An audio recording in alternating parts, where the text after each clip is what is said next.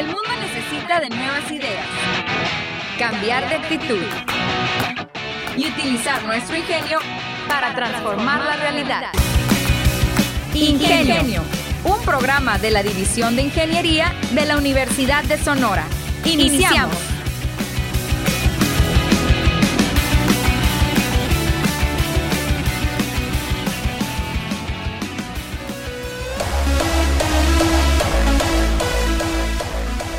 Hola, ¿qué tal amigos? Muy buenos días. Ya estamos de regreso con toda la energía y toda la actitud. Bienvenidos una vez más a una nueva edición de Ingenio, la manera inteligente de transformar. Un nuevo semestre, iniciamos actividades en la Universidad de Sonora. Bienvenido a toda la gente, todos los compañeros que estamos regresando, obviamente guardando las medidas de seguridad, cuidándonos del COVID, ya que no hay que olvidar que hay que seguir en alerta, hay que seguir cuidándonos y hay datos muy alarmantes sobre esta tercera ola.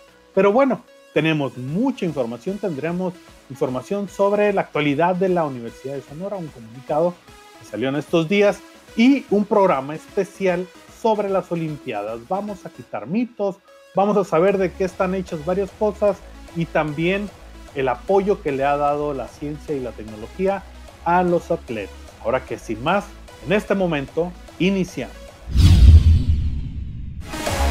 Empezamos esta edición de Ingenio hablando pues del retorno a retorno a las actividades académicas. Ya se acercan las clases y pues se va a continuar de manera virtual. Y pues bueno, eh, vamos a comentar esto. En atención a la situación del semáforo epidemiológico, la Secretaría de Salud del Gobierno del Estado de Sonora y considerando el avance en el programa de vacunación en los municipios donde se ubican las seis, los seis campos universitarios, se comunica lo siguiente. 1. El calendario escolar para el semestre 2021-2, o sea, de agosto a diciembre, se mantiene sin cambios. Las clases iniciarán de manera virtual el próximo lunes 9 de agosto. Número 2. Como en semestres anteriores, alumnos y alumnas deberán estar atentos a la integración de grupos que hará cada docente en la plataforma Teams les recordamos utilizar siempre el correo y las plataformas institucionales. Número 3. Si las condiciones epidemiológicas lo permiten, algunos cursos ofrecerán partes de sus contenidos de manera presencial, según lo definan los programas educativos. El 30 de agosto se dará a conocer el calendario de estas actividades a cada grupo. Dicho regreso será voluntario, flexible, gradual y escalonado. Número 4 las actividades administrativas iniciarán o iniciaron el pasado 2 de agosto y se realizarán según el programa determinado por cada dependencia atendiendo a los lineamientos para el regreso a las actividades académicas y administrativas de la Universidad de Sonora. Se invita a la comunidad universitaria, particularmente a los estudiantes de primer ingreso, a mantenerse al tanto de los comunicados que se emiten en los próximos días que facilitarán un retorno seguro a las actividades académicas. Tengamos la certeza de que con el esfuerzo conjunto lograremos un excelente semestre para todas y todos. Continuamos con esta edición de Ingenio y vámonos a más información, como diría Lucito Comunica. Ahora sí viene lo chido. ¿Por qué? Porque vamos a hablar sobre las Olimpiadas. Vamos a tocar primero este, este tema sobre las Olimpiadas. ¿Se han preguntado de qué están hechas las medallas olímpicas? Pues bueno, porque lo natural es pensar que pues es oro, plata y bronce y que de perdida están bañadas, pero vamos a averiguar bien de qué están hechas. Las medallas olímpicas de Tokio 2020 están hechas de basura electrónica. Nueve de cada diez municipios en Japón donaron su basura electrónica para la confección de las medallas olímpicas de Tokio 2020. Cierto halo decrépito rodea los Juegos Olímpicos de Tokio 2020. Quizá tenga que ver con el descontento generalizado desde hace meses, desde antes de la inauguración. Aunque las calles están desiertas y los picos de contagio alcanzan cifras récord, el Comité Olímpico Internacional y la, y la insistencia del primer ministro japonés promovieron que los eventos deportivos se llevaran a cabo a pesar de las resistencias públicas. Mucha gente no está de acuerdo en Japón con la realización de estos Juegos Olímpicos. El hecho de que las medallas olímpicas estén hechas de basura añade un peso más de esta construcción simbólica. 78.985 dispositivos electrónicos fueron recolectados en el 90% de los municipios de Japón para hacer las medallas olímpicas.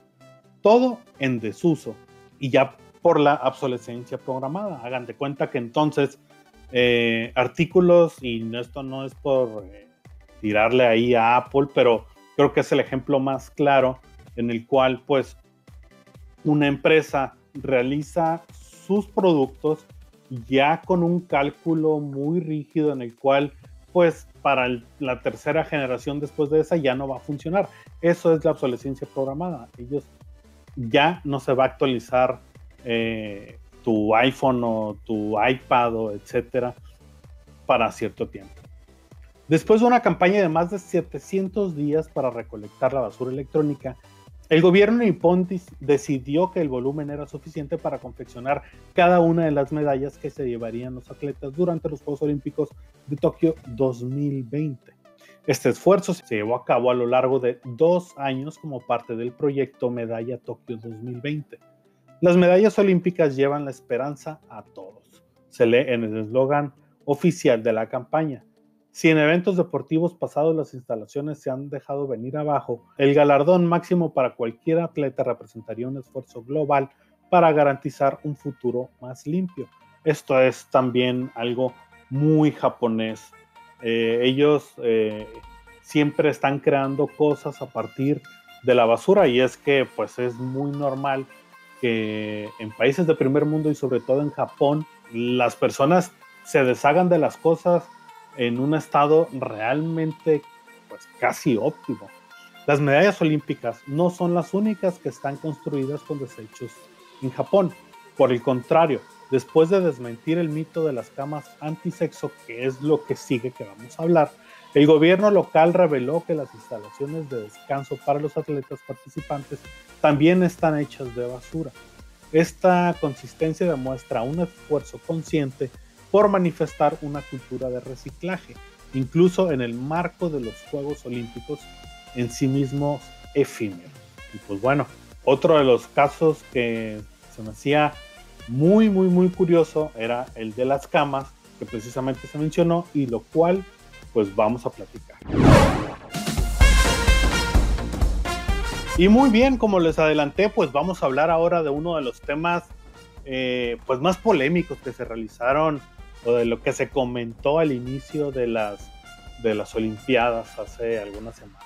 Y vamos a hablar sobre la verdad de las camas antisexo de los Juegos Olímpicos de Tokio 2020.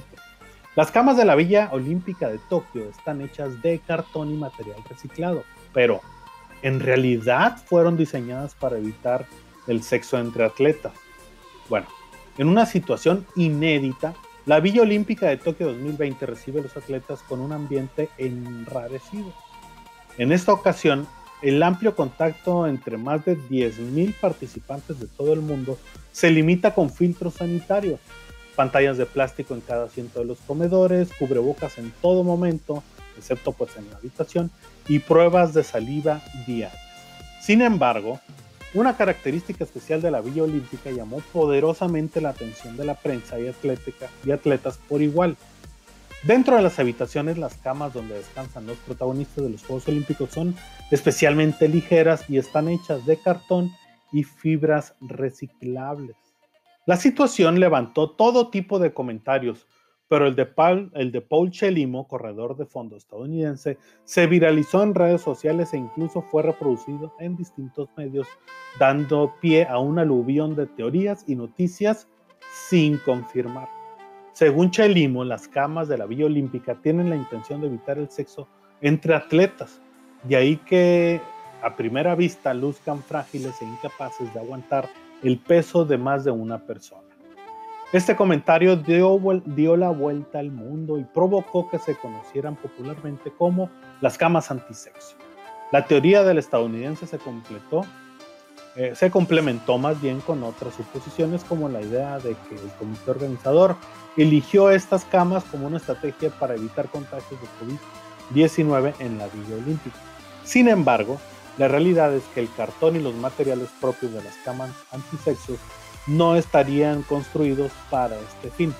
En enero del 2020, la empresa nipona Airwave presentó el diseño de las 18.000 camas y colchones para los Juegos Olímpicos y Paralímpicos de Tokio, a través de tres módulos de cartón y un colchón de fibras de polietileno, completamente todo reciclado. El fabricante explicó que el diseño soportaba más de 200 kilos para dormir cómodamente y que esta innovación respondía al plan de sustentabilidad de Tokio para hacer de este evento lo más ecológico de la historia. Como les comentaba, esto es algo muy japonés, muy ya inculcado en la cultura nipona. Ojalá algún día aquí en México también tengamos ese tipo de cultura.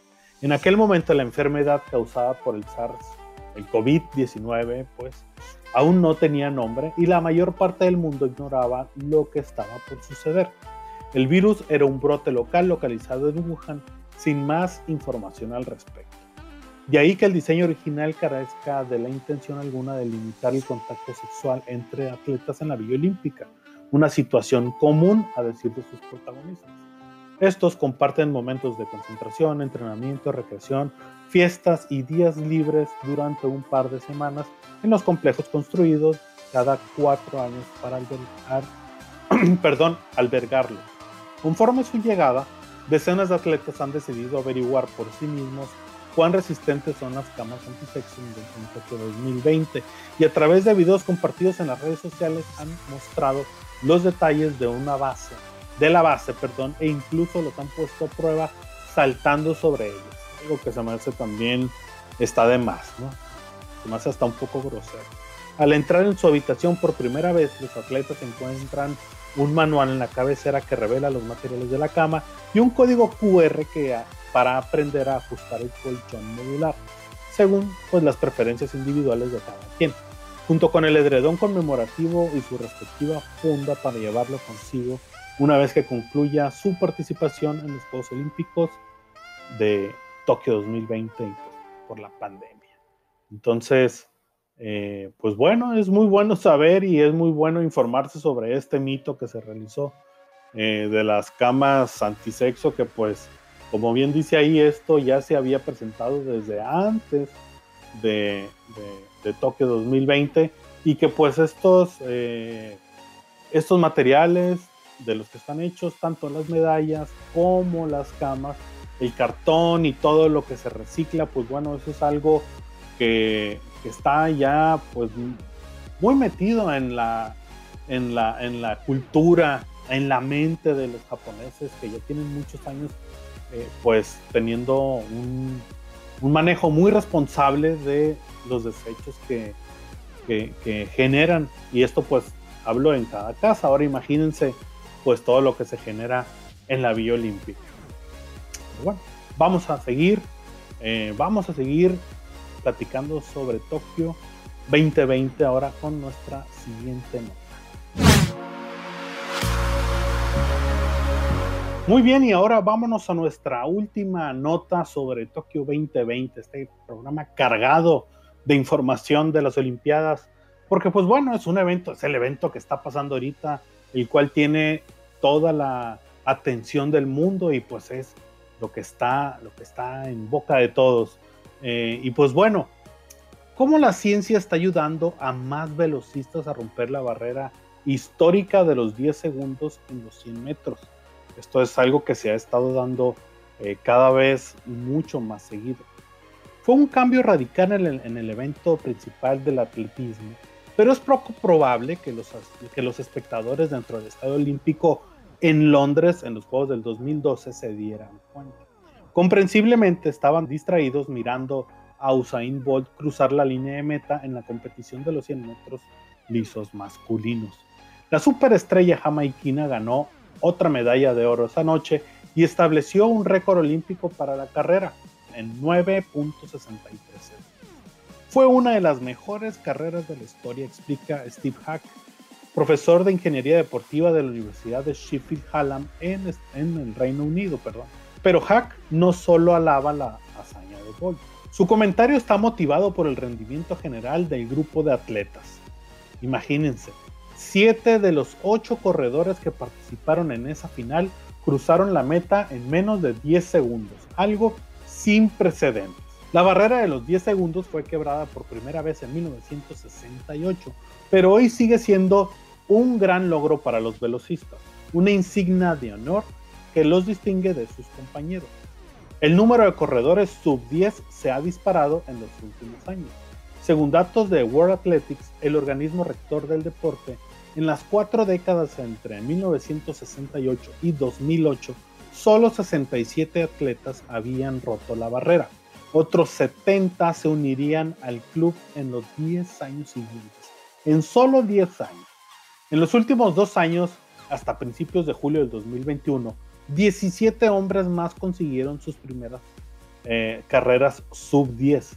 La barrera equivalente de las mujeres, 11 segundos, también se está rompiendo cada vez con más frecuencia. Entonces, ¿qué está pasando? Científicos como Hack creen que una combinación de factores que comienza con una participación cada vez mayor en eventos de pista en todo el mundo y el acceso, el acceso perdón, a, a los mejores métodos de entrenamiento.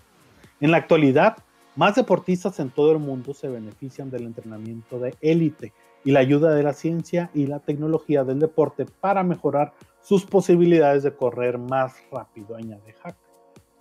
La evidencia es que el club del sub-10 se ha expandido más allá de las potencias habituales, como lo eran pues Estados Unidos o como lo son Estados Unidos y Jamaica, equipos como los de Gran Bretaña y Canadá que han ganado al menos una medalla de oro olímpica en los 100 metros lisos masculinos.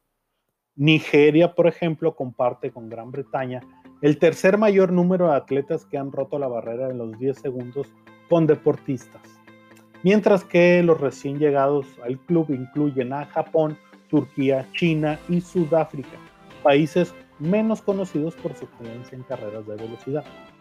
Resultados similares se ven en los 100 metros lisos femeninos, la barrera de los 11 segundos fue rota por primera vez en 1973 por la velocista alemana oriental Renate Stecker.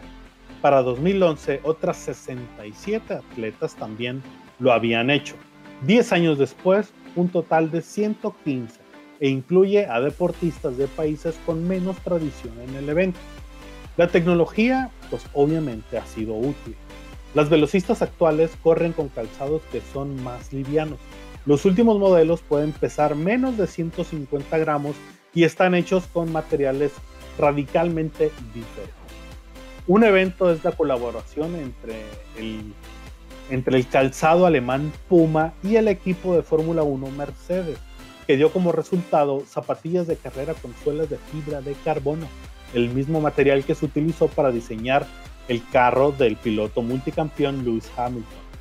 Las pistas de atletismo también han recorrido un largo camino desde los días en que los atletas de élite corrían sobre tierra o césped en las competiciones. Las pistas sintéticas hicieron su debut olímpico en los Juegos de 1968 en México, ofreciendo más protección a, a las articulaciones de los atletas y prometiendo un efecto de trampolín que conduciría a marcar tiempos más rápidos.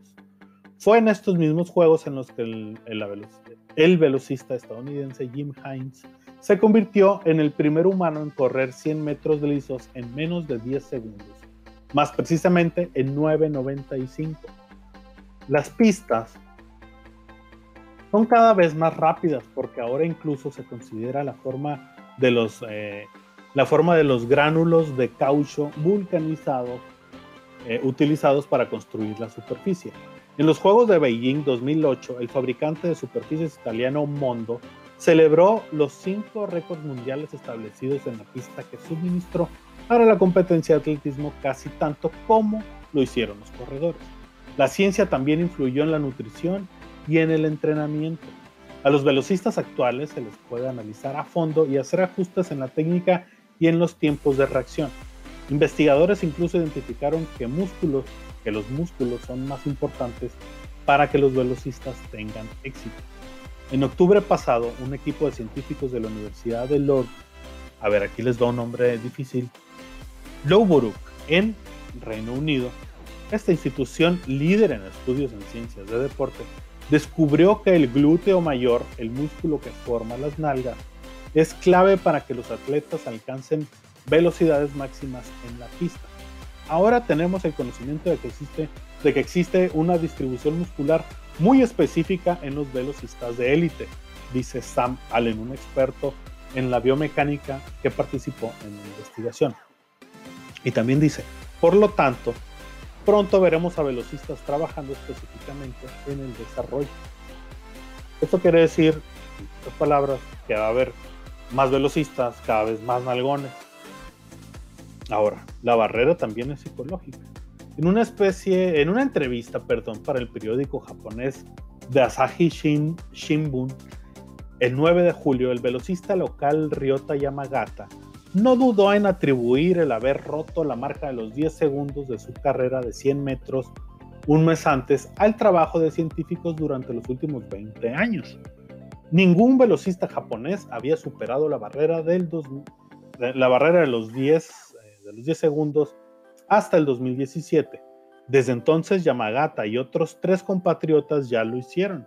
También parece que la expansión del club del, del club del sub-10 en términos de números y diversidad está haciendo que la barrera sea menos intimidante para los atletas. Esa es la opinión del chino Bing Tianzu, quien, quien en 2015 se convirtió en el primer hombre nacido en Asia en correr los 100 metros en menos de 10 segundos. Y él dice, creo que la barrera es una cosa más psicológica que física. Esto lo dijo en 2019. Obviamente esos avances no son una garantía automática de obtener el éxito en quebrar la barrera. Hasta la fecha, por ejemplo, muchos países como India e incluso todo un continente, América del Sur, todavía no han podido producir un atleta masculino que quiebre los 10 segundos ni una corredora femenina que rompa la barrera de los 11 segundos. De hecho, la expansión del club del sub-10 no ha alterado realmente el equilibrio competitivo cuando se trata de ganar medallas.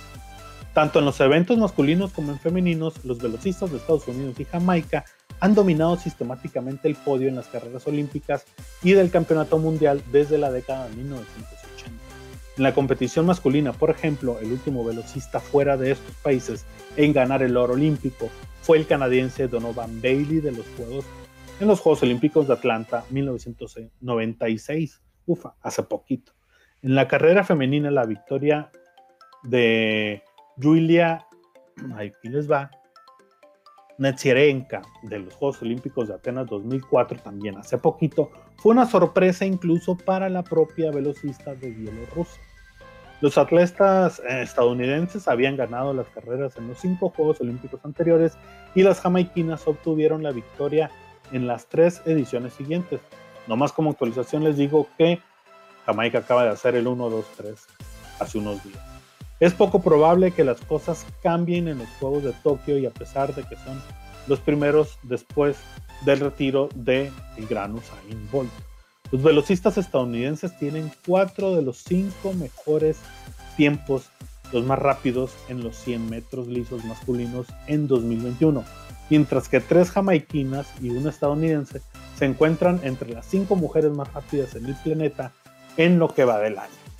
Entonces, pues bueno, yo creo que a partir, no a partir de aquí, esto es, un, esto es un crecimiento que se va a ir dando periódicamente al pasar eh, los Juegos Olímpicos, cada vez se van a ir quebrando y quebrando y quebrando, más bien rompiendo los récords olímpicos y eso quiere decir que cada vez va a haber atletas más rápidos, pero ¿por qué? Porque pues también eh, la ciencia y la tecnología cada vez los apoya de una mayor manera.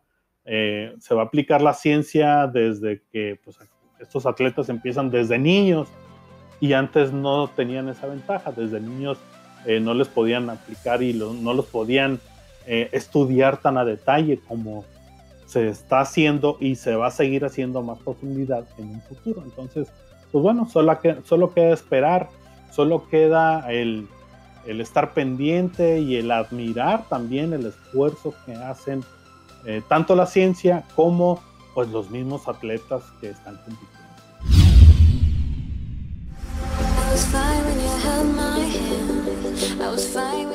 Y pues bueno, como todos sabemos, el tiempo no perdona. Está terminando ya esta edición de Ingenio, la manera inteligente de transformar. Por favor, no olviden seguir en las redes sociales, seguirnos en las redes sociales, Facebook, eh, Ingenio Unison, así todo pegadito. Ingenio piso o guion bajo Unison en Twitter y en Instagram. Ha sido un placer contar con su atención. Mi nombre es René Flores y nos vemos la siguiente semana. Hasta luego. La División de Ingeniería de la Universidad de Sonora y Radio Universidad presentaron Ingenio. El programa que nos enseña la manera más inteligente de transformar. Te esperamos en nuestra próxima emisión.